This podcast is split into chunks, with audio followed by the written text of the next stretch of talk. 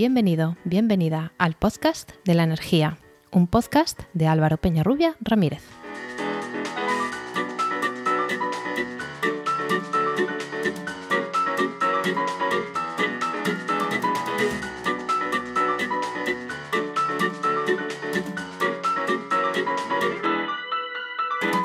Hola, hola. Recibe la bienvenida a este capítulo 35 y continuación del 34 de El Podcast de la Energía, un podcast de Podcastidae, la red de podcast de ciencia, medio ambiente y naturaleza. En el capítulo anterior ya decíamos la importancia del sector energético y concretamente el de las renovables y los cambios que había tenido y la fuerte transición que estaba teniendo en los últimos años. En el capítulo anterior hablábamos especialmente de los antecedentes de, los últimos años en este sector, de regulación, de mercados, pero hoy vamos a retomar la conversación que dejamos a medias con Xavier Cugat y con Pedro Fresco, mm, tomando dos temas muy importantes en el momento en este sector. El autoconsumo y, por supuesto, las afecciones ambientales y sociales de estos proyectos renovables. No me enrollo más porque sé que hay gente que se quedó con muchas ganas de, terminar de oír esta conversación. Si te enganchas hoy y no lo has oído, puedes volver al anterior y después retomar el punto donde estamos. Nada más, te dejo con esta interesante conversación.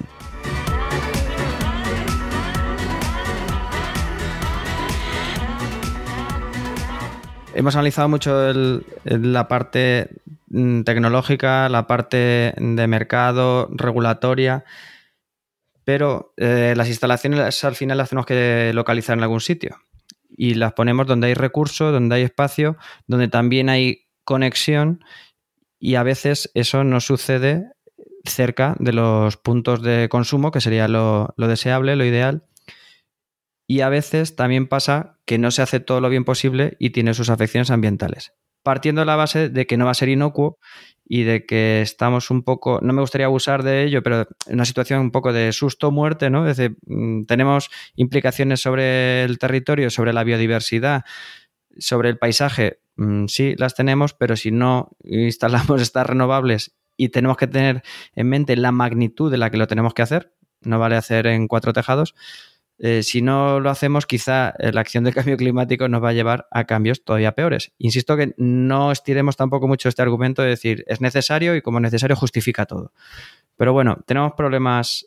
Em, al principio hemos hablado de la implantación de renovables en cuanto a esto, impactos sociales, impactos ambientales y en consecuencia que provocan también esos, esos impactos sociales. ¿Cómo lo solventamos? ¿Hay una fórmula mágica en que encaje todas las patas, la económica, la ambiental, la social y que todo sea sin ningún problema? Bueno, empiezo, empiezo yo, Xavi, si quieres. A ver, la, respuesta a tu pregunta es no. No hay una fórmula mágica. Y de hecho, yo creo que hay que ser claro en un tema.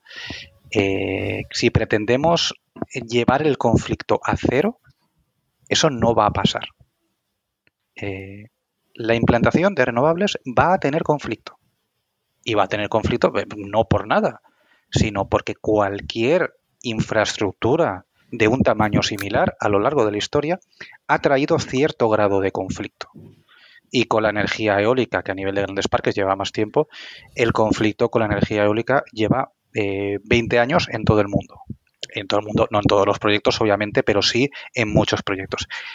El conflicto va a estar, y yo creo que no hay que temer el conflicto ni ponerse en planteamientos de, no, vamos a intentar llevar el conflicto a cero y que esto sea eh, algo fantástico y todos a cantar.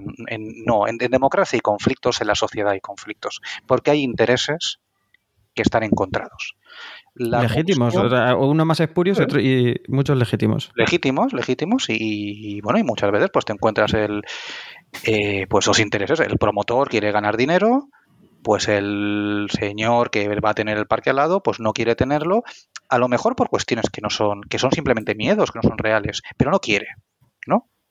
Porque piensa que pues que va a afectar al valor de su casa, que va a afectar a, su negocio, porque tiene un camping o, tiene un hotel rural o lo que sea. Bueno, son legítimos. Eh, la cuestión aquí es intentar minimizar el conflicto partiendo de un punto que es evidente y que tiene que ser el central.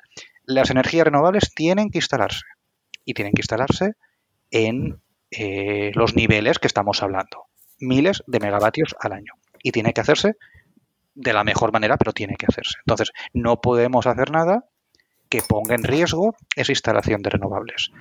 Pero sí se pueden hacer muchas cosas. Entonces, ¿qué se, qué se puede hacer? Yo creo que aquí hay tres puntos fundamentales, porque el conflicto con de las, eh, contra las renovables es poliédrico, eh, son coaliciones negativas, pero en el fondo la gente se opone a instalaciones por cuestiones diferentes y muchas veces contradictorias entre ellas, eh, no, no, son, no son las mismas, pero yo creo que hay tres maneras de mitigar.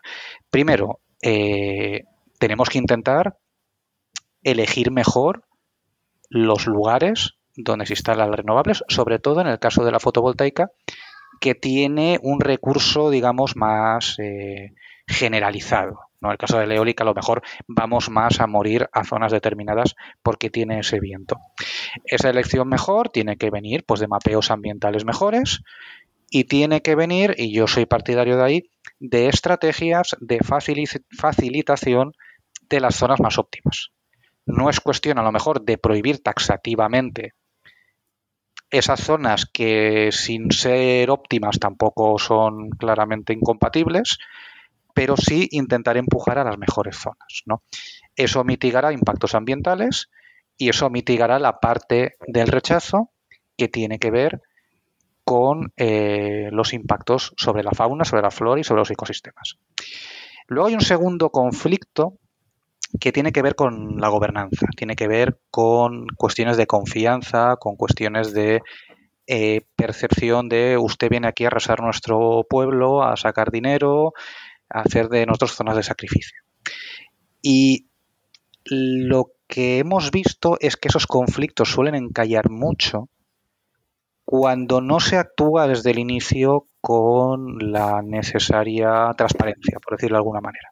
O sea, al final un promotor, y la mayoría lo hacen, ¿eh? no estoy diciendo cosas que, me estoy inventando, la mayoría de promotores lo hacen, van al ayuntamiento, hablan con el alcalde, hablan con los vecinos, no lo mantienen en secreto, incluso pues hacen reuniones con la gente eh, para intentar buscar zonas óptimas o paralelamente, pues si una ubicación es conflictiva, pues se intenta, se intenta mover. Eso siempre mejora las cosas, pero no anula el rechazo general, porque va a haber gente que no va a querer la planta en ningún sitio. Entonces, eso también hay que tenerlo claro. Pero es importante mitigar.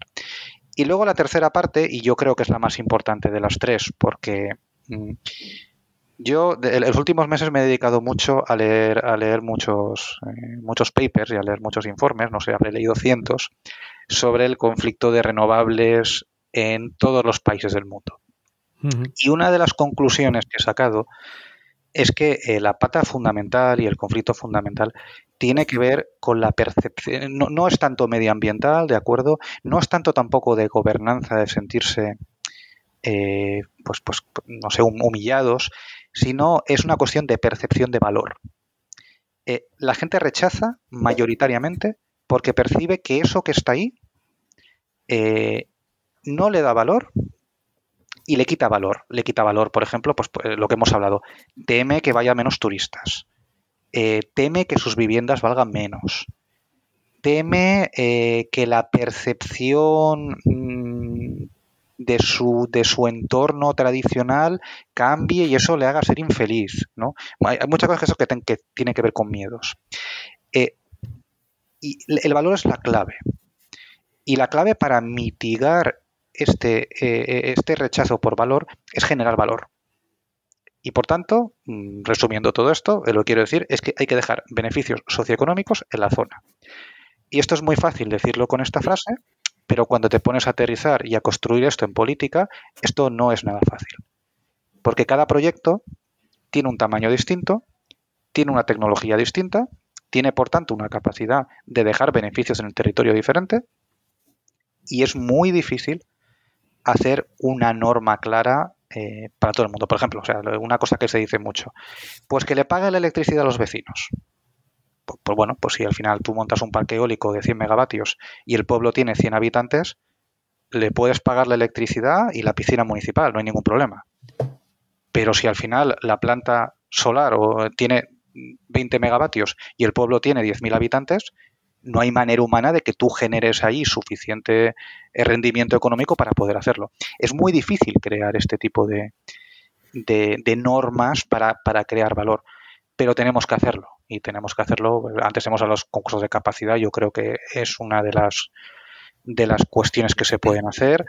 Eh, yo también intenté, la comunidad valenciana, eh, crear una especie de matriz de, excelencia eh, con que dejase beneficios sociales en la zona a cambio de una aceleración en la tramitación. No, no me llegó a salir por, por bueno, pues, pues al final mi, destino en, el cargo, pero creo que hay que buscar estos mecanismos y, trabajar en ese sentido para, mitigar el conflicto. Lo conseguiremos mitigar, pero nunca lo conseguiremos eliminar porque siempre va a haber gente, incluso por cuestiones ideológicas, que se va a poner en contra de las energías renovables o en contra de cualquier cosa que, eh, bueno, pues que no corresponda a sus, a sus parámetros predeterminados. Saber de la parte de promotor o desarrollador, no sé si quieres añadir algo. Difícil, bueno, ¿eh? Yo, no hablo nunca como promotor o desarrollador, aunque otra cosa es que esté influenciado por ello, ¿no? Eh, si no hubiera hecho otro discurso distinto en otras cosas. Em, yo sí que hay una idea concreta em, que he visto muchas veces. No sé si tú, Pedro, no sé si tú eras de los que estabas de acuerdo o no. Hay una cosa que es polémica, pero que me parece que es dar valor.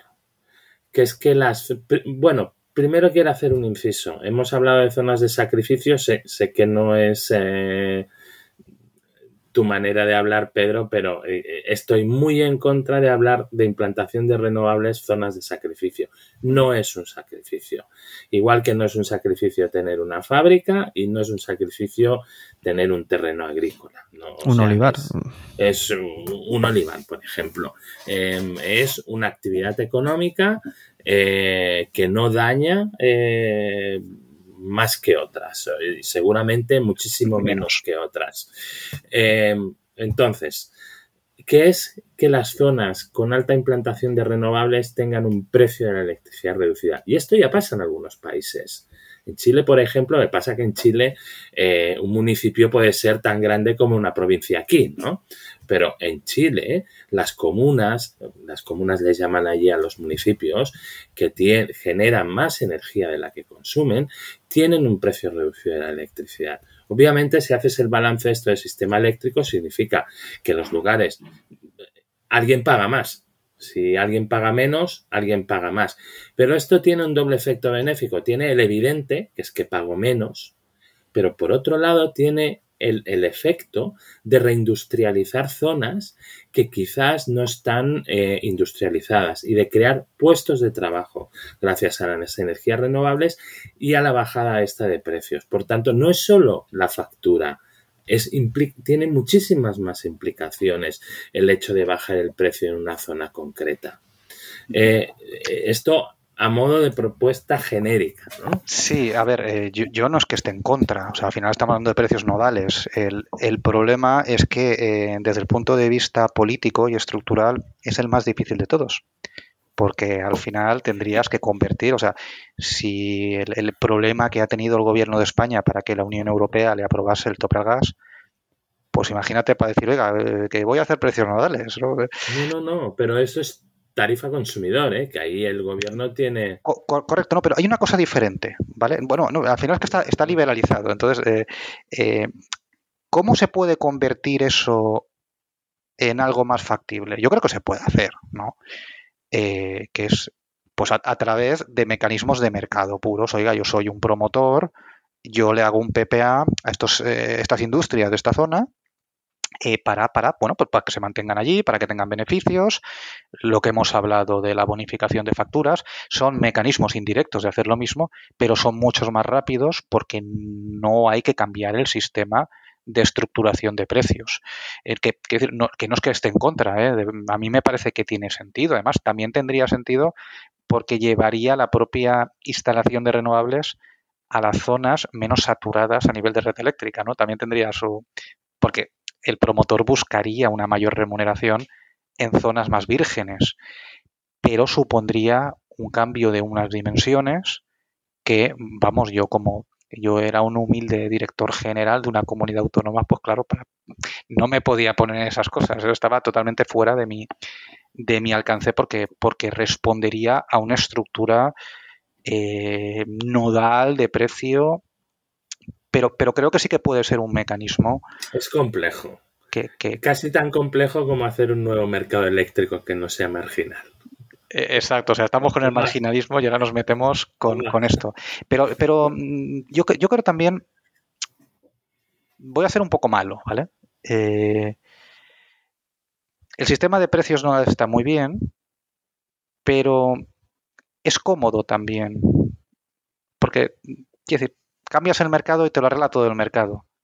Bueno, sabiendo que hay una dificultad clara, que es que habría que cambiar el sistema, vamos a intentar eh, pensar cosas más complicadas, igual más difíciles, más incómodas, más ahí de irte a pelear al barro del pueblo, ¿no? Eh, pues, pues, pues oye, yo creo, yo creo que hay eh, más mecanismos. La participación, por ejemplo, en los proyectos, bien en forma de capital, bien en forma de deuda, hay muchísimos mecanismos para hacerlo. Es una manera también de, de dejar ciertos beneficios en la zona. Eh, esa propia industrialización, eh, entre comillas, eh, o la propia aportación de valor se puede crear con la planta fotovoltaica. Incluso el otro día me comentaban también un caso de, de una de estas grandes plantas en Extremadura que, bueno que mm, había se intentaba promover allí con abejas y tal, insectos polinizadores, y, favorecía la polinización de, la zona. Bueno, pues también hay que buscar ese tipo de sinergias, eh, ese tipo de cosas que, la instalación renovable puede aportar. Y, esto es difícil, yo sé que es difícil, eh, porque, porque no todo el mundo, cada pueblo es de su padre y de su madre, cada persona quiere una cosa diferente, pero tenemos que intentar avanzar. Y, hay, buenas prácticas, ¿eh? hay muchas cosas en, España que se han hecho muy bien, hay decenas de proyectos que han pasado prácticamente sin ningún tipo de conflicto, que los pueblos están contentos, que están generando valor, y yo creo que tenemos que aprender de ellos. yo quería hacer algunas apreciaciones el efecto boomerang que ha tenido en la simpatía de mucha gente en las renovables. ¿no? De hace unos años eh, quererlas, llamarlas, eh, no querer, ha habido plataformas anti-fracking, eh, no a la nuclear, eh, bueno, creo que es bastante extendido el rechazo al, uso de combustibles fósiles, pero ahora ha llegado el momento de poner las renovables y entonces queremos renovables sí, pero no así. Este lema tan, repetido y que muchas veces no explican qué es el así, el, cuál es el así alternativo que se propone.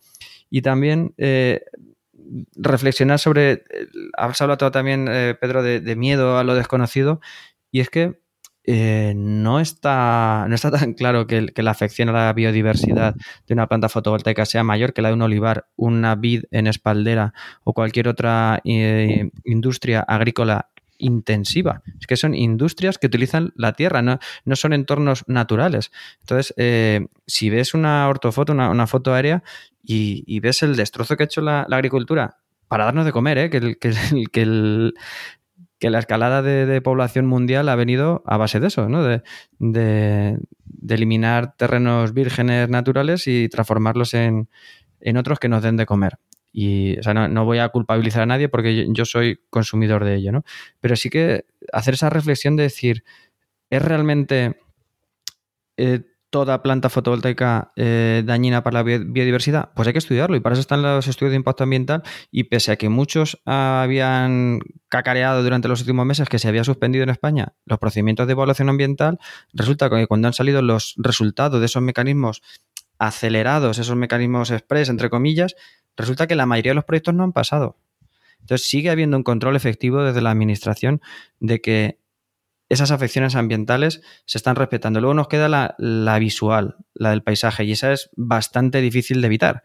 Pero mm, vuelvo al origen de que tenemos que asumir que esto es algo un, tanto necesario y, ya también dejar un último ejemplo de la paradoja que incluso creo que las mismas plataformas que en Aragón estaban en contra de la extracción de aerogeneradores, estaban también en contra de la demolición de torres, de chimeneas, de centrales térmicas de carbón, porque eran patrimonio industrial. Y puedo estar de acuerdo, el patrimonio industrial, aquí de hecho en el segundo programa hablamos de patrimonio industrial también, eh, pero no podemos eh, decir que una chimenea es patrimonio industrial y a la vez decir que no queremos aerogeneradores. la misma persona, un día y el siguiente. Lo que pasa es que aquí Perdona. Sí, tú sabes, sabes, no, no, no. Eh, se veía esto que decía Pedro de los miedos, la demolición, yo también lo entiendo, la demolición de la chimenea es el miedo, lo seguro que, esto es seguro que lo estás perdiendo, eh, que era una actividad que puede ser contaminante, lo que sea, pero que generaba actividad económica y por otro lado tienen las renovables que estamos seguros que aportan muchísimo eh, pero aún no se ve ¿no? Entonces es eh, el miedo de la incerteza contra la incertidumbre del futuro, ¿no? un poco. De todas maneras, sobre esto que, que hablabas, yo, yo, voy a decir algo así. Pedro siempre es más suave que yo, yo más escandaloso, entonces yo voy a soltar la bomba Pedro y tú eh, luego lo suavizas. Eh, cuando mucha gente propone eh, que se hagan ciertas instalaciones fotovoltaicas en terrenos degradados, industriales y todo esto, hablábamos de medio ambiente. Ahora, ahora voy, ¿eh? un terreno degradado muchas veces es un regadío. Eso es un terreno muy degradado. El Mar Menor. el campo de Cartagena. Doñana, no sé si lo estamos viendo. Estos son terrenos altamente degradados por la actividad agrícola entonces, en estos terrenos, poner plantas eh, fotovoltaicas o poner plantas de renovables, estoy de acuerdo, hay que ponerlas eh, principalmente en terrenos degradados porque es una solución y ahí sería una solución. y ahora...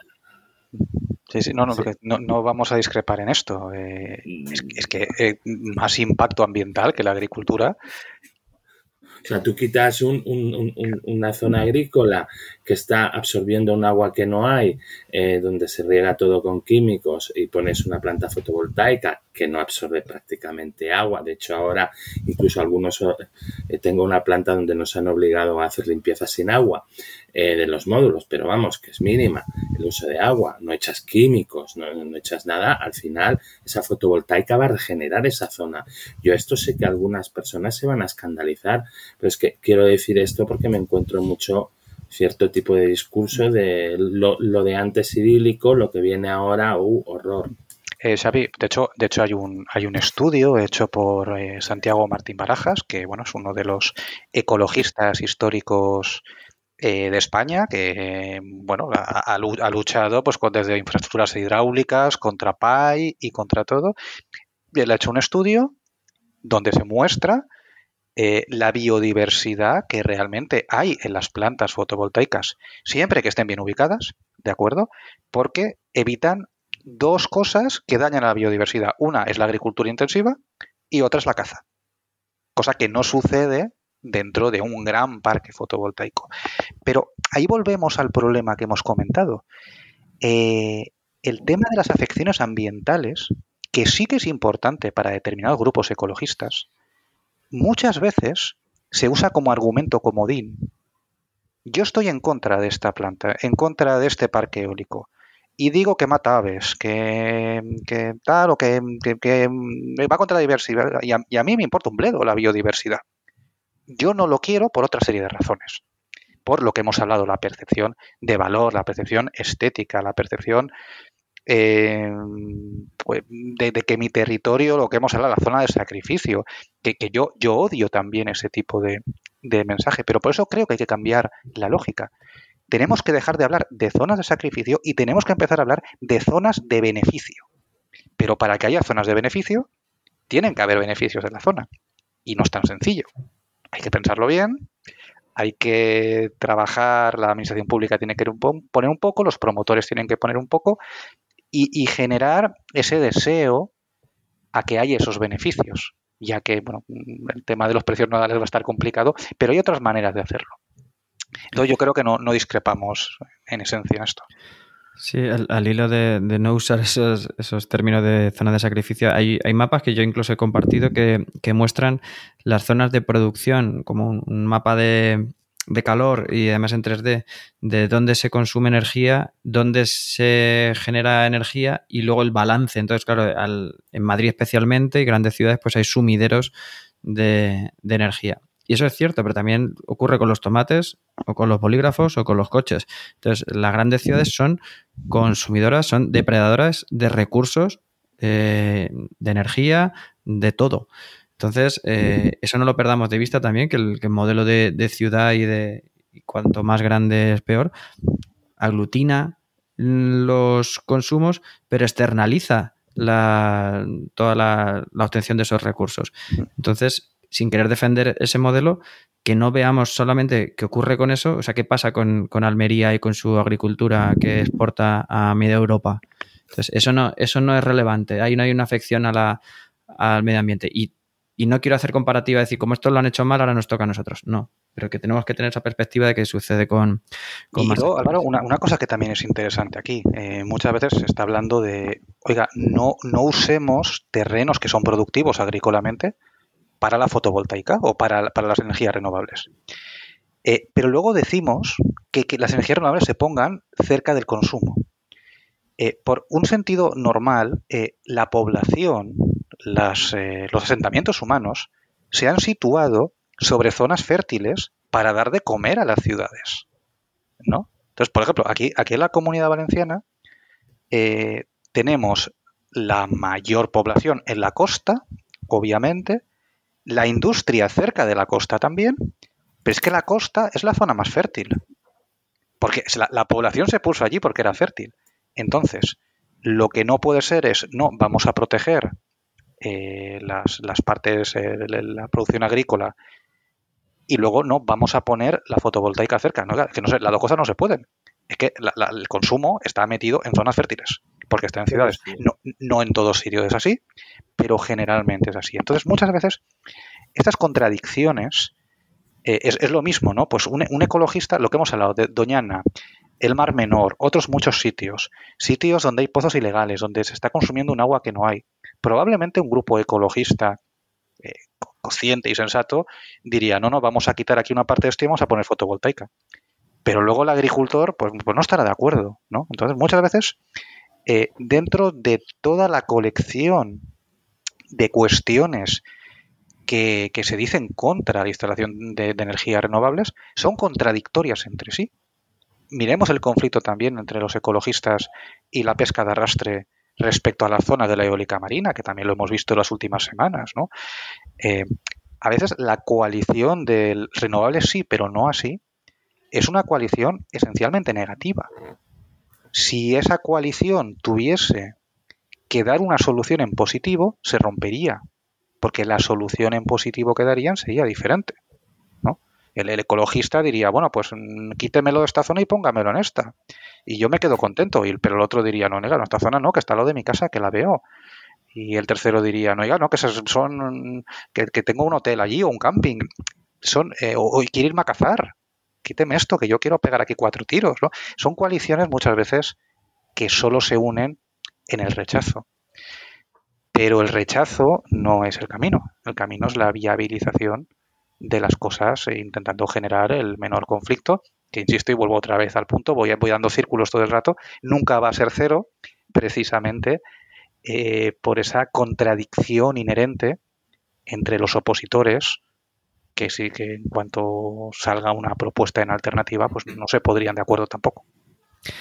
Bueno, hemos hecho un repaso bastante, bastante amplio por todo el sector. Nos queda una estrella de, las renovables ahora mismo, que es el autoconsumo, esencialmente fotovoltaico. ¿Es el autoconsumo fotovoltaico doméstico, industrial, en, administraciones, la solución, la alternativa, la complementaria a estas plantas fotovoltaicas? ¿Es, eh, ¿Debemos de dejar de instalar grandes parques fotovoltaicos para ir a modelos de comunidades energéticas? a autoconsumos? ¿Quién coge la pelota? Eh, es un complemento que no podemos prescindir de él. Eh, estamos en una situación en que eh, estamos muy lejos de, acabamos de iniciar el camino. Bueno, no lo acabamos de iniciar. Ya llevamos tiempo con la transición energética, pero nos falta mucho.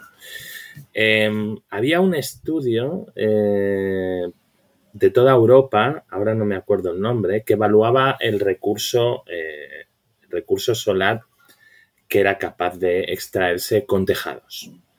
Em, este, lo que puedes extraer mediante, o sea, con autoconsumos, para entendernos.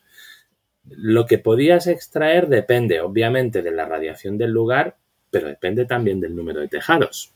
O sea, si estás más urbanizado, tienes más tejados que si estás menos urbanizado.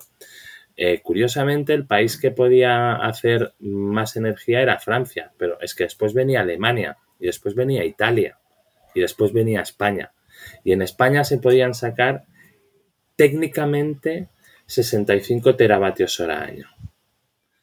Nosotros necesitamos España para la transición energética entre 700 y 800 teravatios hora. Tú te tienes los números más estudiados, Pedro. más o menos. Lo has dicho perfecto. Vale. 700, 800. Por lo tanto, nos faltan la mayoría. Eh, es decir, los tejados es un complemento que va muy bien, porque si el año pasado no hubiéramos hecho tejado, hubiéramos instalado 4.600 megavatios de fotovoltaica. Como hemos hecho tejados, pues hemos instalado 7.000 megavatios de fotovoltaica. Obviamente 7.000 hemos ido muchísimo más rápido que con 4.600. No podemos prescindir de esos tejados, pero no podemos prescindir de esos suelos. Tampoco. Porque acabo de explicar, eh, eh, hemos explicado la magnitud de lo, que nos de lo que nos enfrentamos. Hablábamos al principio de multiplicar por tres el consumo eléctrico para dividir por cuatro el consumo energético. Ay, perdona, para eliminar los fósiles y ahorrar un 25% en consumo energético, seguramente algo más. Eh, entonces nos queda mucho camino. Mm, autoconsumo sí, por supuesto, cuanto más mejor. Pero esto no nos elimina nada, eh, el autoconsumo. Por otro lado, no podemos basar una matriz energética solo en solar. Necesitamos más cosas. ¿Y los aerogeneradores qué? Porque parece ser que los que dicen, no, no, solo autoconsumo. Y dices, bueno, ¿y la eólica qué? ¿La pasamos de puntillas? O... También, doméstica, que las hay, ¿eh? ¿no? Hay, turbinas pequeñitas para edificios. Sí, sí, pero, pero bueno, es más son, son, caras y son difíciles de instalar porque al final eh, el régimen, la eólica no es tan grande por casualidad. La eólica es tan grande porque arriba en altura hace más viento y porque es, más eficiente cuanto más grande. Los regímenes turbulentos de una mini eólica, si no está en medio del campo, eh, son complejos y te puede llevar a una producción muy deficiente. yo, creo que yo creo que Xavier lo ha dicho todo. ¿eh? No, esto yo una vez hace muchos meses fui muy claro con esto y cuando alguien dijo eso de que solo en los tejados, no comentemos por los tejados algo así, eh, yo dije que rozaba la anticiencia y es que roza la anticiencia y es una realidad. Xavi ha dado los números. Nosotros no podemos eh, prescindir de la eólica porque al final necesita esa complementariedad y los tejados dan para lo que dan, que dan para bastante, porque 65 teravatios es una barbaridad, pero no nos equivoquemos, 65 teravatios es un poquito más de lo que generan los siete reactores nucleares eh, de España que vamos a cerrar. O sea, prácticamente nos sirven para, eh, para cubrir esa energía un poquito más, ¿vale? Un poquito más, pero no, no mucho más. Entonces, eso está ahí. Yo, la verdad, eh, se habla mucho de esto de determinados sectores, pero técnicamente a nivel de las personas que saben de esto es que no hay ninguna duda. A mí a veces insistir en esto me parece un poco, un poco una perogrullada. El autoconsumo es importante, es importante sobre todo por lo que representa de propiedad particular o de ahorro particular contra la factura o de dispersión de lo que es la propiedad del medio de producción, pero llega a lo que llega no se va a hacer la transición energética con autoconsumo, ya quisiésemos nosotros. Es absolutamente, eh, absolutamente imposible y es un anumerismo eh, eh, absoluto. Y con las comunidades energéticas, que es otra cosa que ha sacado, pues bueno, pues depende, depende qué es una comunidad energética. lo que se está haciendo en España como comunidad energética normalmente son autoconsumos compartidos que suelen tener menos de 100 kilovatios por, por célula, que, que, está bien y está bien sobre todo, pues volvemos a lo mismo, por el tema de la importancia de la distribución de la propiedad, también porque atienden muchas veces situaciones de pobreza energética, este tipo de proyectos. Pero a nivel de potencial descarbonizador, mientras sigamos hablando en, en, en, a nivel de kilovatios, vamos a hacer poco. Si nosotros queremos realmente que las comunidades energéticas eh, sean más de lo que son, tenemos que hablar de megavatios. Tenemos que hablar oye, de un par de aerogeneradores, de una planta de 5 megavatios, de, cosas, de cosas grandes. Y tendríamos que escalar la comunidad energética a esos niveles. Porque si no, eh, pues va a ser importante desde el punto de vista eh, social y como hemos comentado, pero no va a ser muy relevante a nivel de descarbonización. Yo hice un número un día sobre la comunidad energética de Crevillent, la primera de las células de la comunidad energética de Crevillent, que es una maravilla. Son 120 Pioneros. picos. Pioneros, 120 picos, 100 nominales. Eh, es un proyecto muy bien que, que, que, es, que, se quiere multiplicar y evidentemente hay que multiplicarlo, pero hacen falta 50.000 comunidades energéticas como esa para sustituir cofrentes. Entonces, veamos también los números, ¿no? De, de qué estamos hablando. Si queremos que las comunidades energéticas tengan un papel, pues tendrán un papel con plantas más grandes. Pero bueno, si son plantas más grandes, al final nos enfrentaremos al mismo conflicto. ¿no? Será un, con 10 hectáreas en el suelo. Por, por, terminar, y bueno, os he hecho la pregunta un poco capciosa, un poco malintencionada para que me respondierais más o menos esto. eh, ¿En qué situación veis el, el, autoconsumo? ¿Está avanzando a buen ritmo? Eh, mmm, quizá a veces de más, podría hacerlo más rápido quizá también se está metiendo personal no especializado, vemos por ahí alguna chapucilla, se, es un sector muy goloso, se está entrando quizá alguna gente no especializada, eh, la administración mm, no está atendiendo todo lo rápido posible los boletines, eh, la, las autorizaciones para que puedan inyectar, por lo tanto la gente retrasa su ver su ahorro mmm, también con la venta o compensación de excedentes, las, las distribuidoras tampoco ayudan en esa gestión. ¿Cómo veis eh, la situación del autoconsumo? ¿Quién empieza? Yo creo que es más problema de las distris, de las distribuidoras, que de la administración. Al final, la administración, de cara al, al usuario, al que instala el autoconsumo, hace de ventanilla única, pero aquí hay administraciones que son muy eficientes eh, en, en, en, sus trámites de hecho, estoy pensando en una, la Comunidad de Madrid, por ejemplo, ya desde hace muchísimo tiempo tenía todo digital, no te me enfades, Pedro, porque no hablo de Valencia, eh, pero la, la, conocía muy bien. Y, y, es que realmente los que están frenando son las distribuidoras, que no. Entonces, yo creo que desde aquí, desde la administración pública, se tendría que ir ya que pensando en un régimen sancionador eh, a las distribuidoras, es decir, directamente decirles tienes que legalizar esto en, en un plazo de tiempo determinado. Yo no veo un gran problema en la administración, creo que el problema está en las distribuidoras. ¿Qué pasa? Que luego hemos tenido un boom gigantesco en muy pocos años. Es que, a ver, es que hace el año pasado se instalaron 2.400 megavatios, pero es que el año pasado es el anterior 1.200 y el anterior 600. Es muy duro estar duplicando en estas cantidades ya tan grandes. Es que el autoconsumo representa un 33% de toda la fotovoltaica que se instala en España. Estamos hablando en, en, un sector que es muy de electricista, muy pequeño, en que para que sea rentable normalmente tiene que ser la instaladora que realmente te hace la instalación es de la zona, porque para poner seis placas, diez placas, pues no sale a cuenta venirte de, de otro lugar de España. Y Mucha entonces, competencia.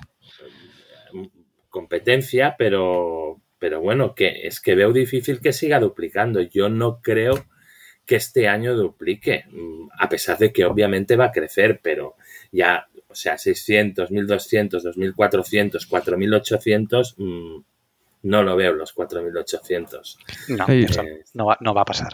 No va a pasar. Hablábamos, eh... Sí, decía que hablábamos al principio del, que han salido de, la, de aquella jornada de, permisos que ahora les cumplían la, declaración de impacto ambiental en enero, que se construirán a finales de este año. Eh, ahí va a haber un problema de mano de obra y en el, y en el autoconsumo también se está viendo ya. A ver si al final llegan a hitos. no era tan difícil llegar a la declaración de impacto ambiental, sino llegar a tener mano de obra para construirlo. Y en el, y en el autoconsumo un límite a lo mejor también está siendo este, ¿no? El, de que las empresas puedan atender la demanda que, se, está, está produciendo. Está pasando, de hecho. Está pasando que la gente, sobre todo a nivel particular, eh, pide o contrata a un instalador y a lo mejor tarda ocho semanas en hacerte eh, quiero decir, está así porque es la cantidad de instaladores. Y, y, bueno, yo creo que básicamente Xavi tiene razón. Es muy goloso coger una línea y decir, bueno, pues si duplica en el 20, duplica en el 21 y tal, pues, pues tiro la línea para arriba hasta el infinito. Eso, eso no va a pasar porque además se nos acabarían los tejados. O sea, no, no hay una limitación incluso física, pero no tenemos instaladores. Y también se han dado una serie de circunstancias eh, que, han favorecido el autoconsumo. Primero que tenemos prácticamente todos los tejados vírgenes, los mejores tejados del país estaban vírgenes todavía.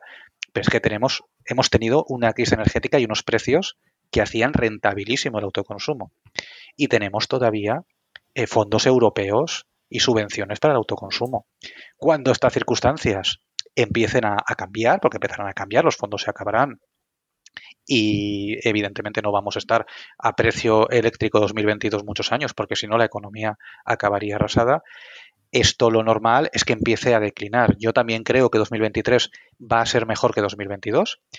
De hecho, la estadística de la comunidad valenciana, que instaló 300 megavatios en 2022, el primer trimestre del 23 ha instalado 100, con lo cual la tendencia sigue siendo eh, creciente en anual, pero eh, se empieza a ver pues un pico y es lógico porque tampoco hay capacidad, capacidad para más.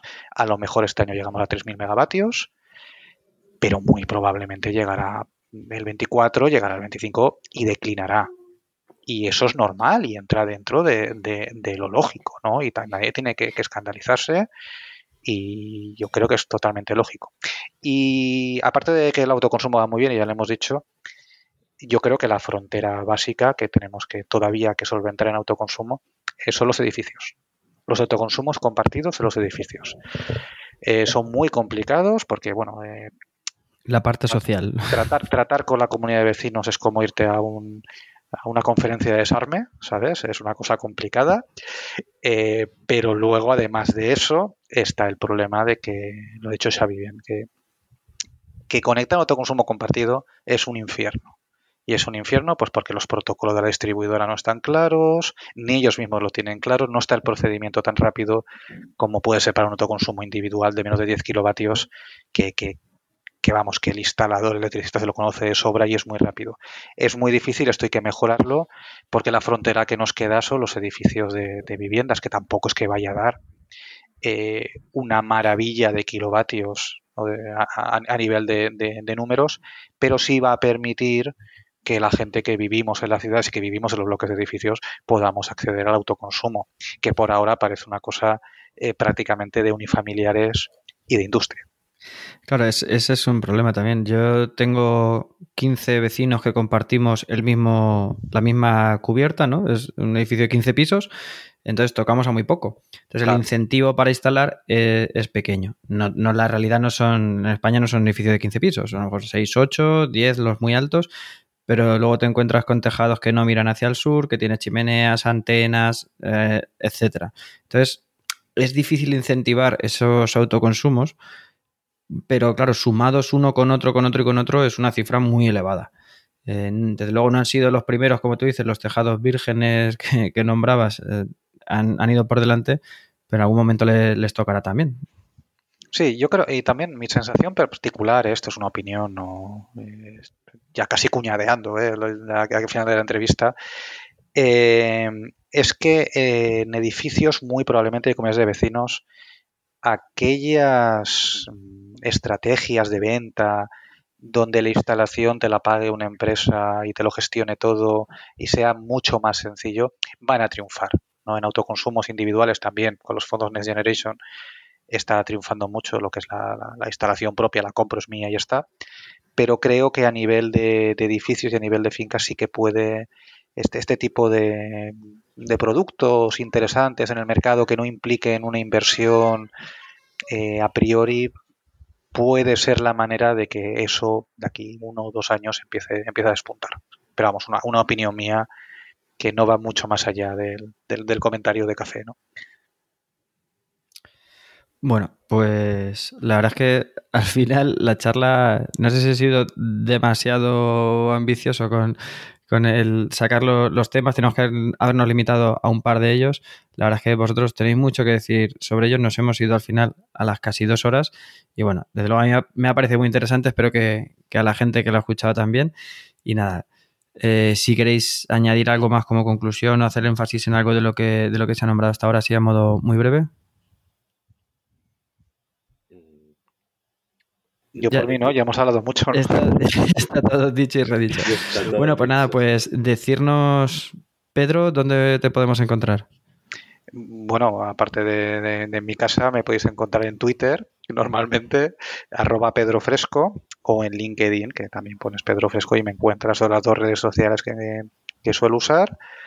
Eh, con un poco más de tranquilidad, pues eh, se había dicho que no voy a, que no iba a decirlo, pero voy a decirlo. Tengo dos libros que se pueden comprar también, eh, que están muy bien. Allí se, es como una, una, una, conexión con el autor un poquito más íntima y, y más a, largo plazo. Y, y, bueno, pues también hay en YouTube algunos vídeos interesantes de pues algunas conferencias, alguna, alguna con Xavi Cugat que tengo muy, muy entretenida, ¿no? Pues yo creo que también hay cosas interesantes por ahí para quien quiera verlas. A mí me podéis encontrar en Twitter, en Red Energética, de abreviatura de Revolución Energética. Y bueno, en LinkedIn también estoy, aunque no soy muy activo, me encontráis por Xavier Cugat también. Gracias. Muy bien, pues lo dejaré todo en, las notas del programa. También dejaré, porque no sois, no sois nuevos en, esta red de Podcastidae, habéis pasado ya por, creo que los dos, por, Energía Granel, ¿no? De, Ismael Morales y Marcial González, y los dos también por Actualidad e Ambiental de, de Nog Martínez y, Juan María Arenas. Así que lo dejaremos. Hoy, el, programa va a ir cargado de, de, referencias para que la gente que no se aburre, si se ha quedado con ganas, pues va a tener aún más. Bueno, pues nada, reiterar las, las gracias por haber participado y por haber hecho este repaso tan completo, tan amplio y, y tan argumentado sobre el sector de la energía. Y hay películas que no duran tanto, ¿eh? Es, verdad, esto parece Avatar 3, ¿no? Sí, sí. Eh, hay algunas que más, ¿eh? Cuidado, cuidado que la siguiente entrega a lo mejor... Sí, sí. bueno, pues nada, muchísimas gracias. Venga, un gusto a todos. Chao, hasta luego.